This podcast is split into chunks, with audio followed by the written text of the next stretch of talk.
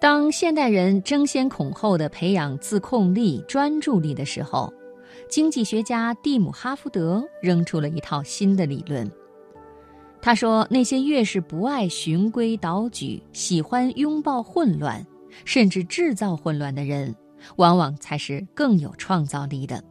而且这些都是能用科学研究的案例来证明的。”今天呢，我想给朋友们讲一讲他的理论：抛开秩序吧。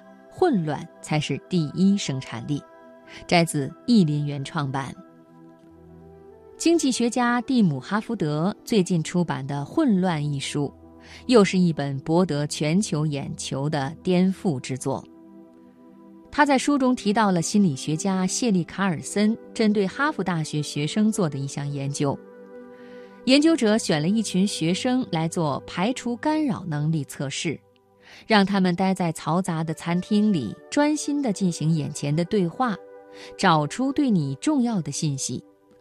有些学生的抗干扰能力很差，旁边一有风吹草动会立刻分心；而有些人呢是相反，他们可以全然不受任何外界因素的影响，准确无误地复述出对话中的关键信息。在许多人看来，后面这种人显然是更具有成功潜质的。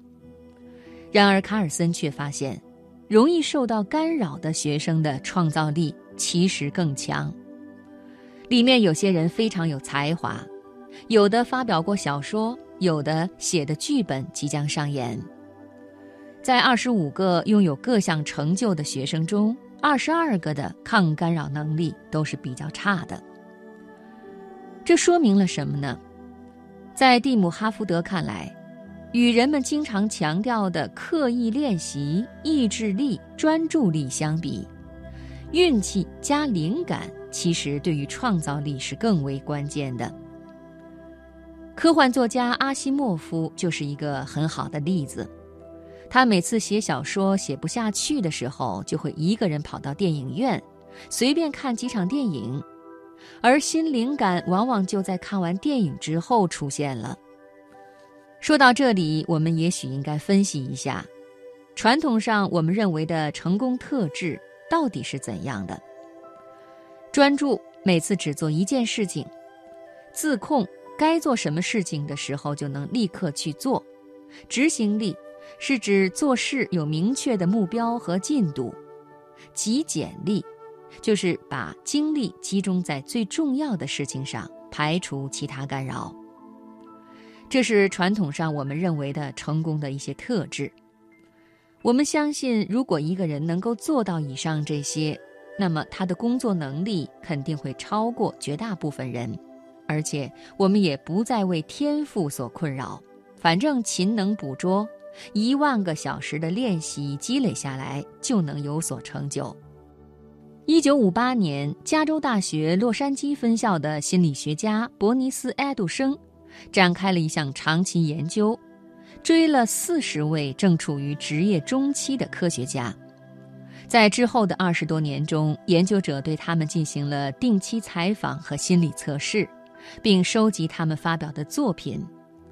研究对象中有四位获得了诺贝尔奖，另外两位被誉为诺贝尔奖的有力竞争者。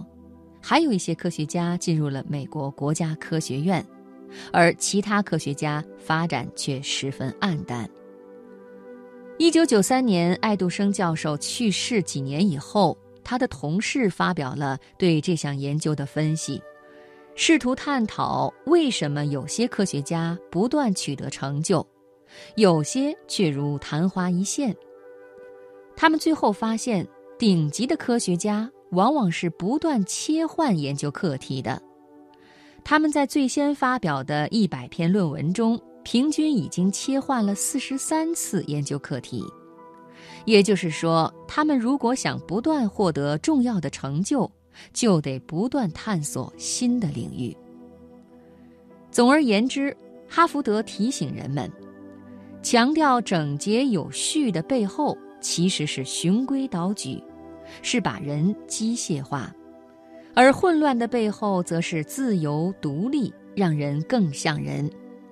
身处这个充满机械化、标准化、规则化的现代社会中，你选择了怎样的生活方式，其实就决定了你会成为什么样的人。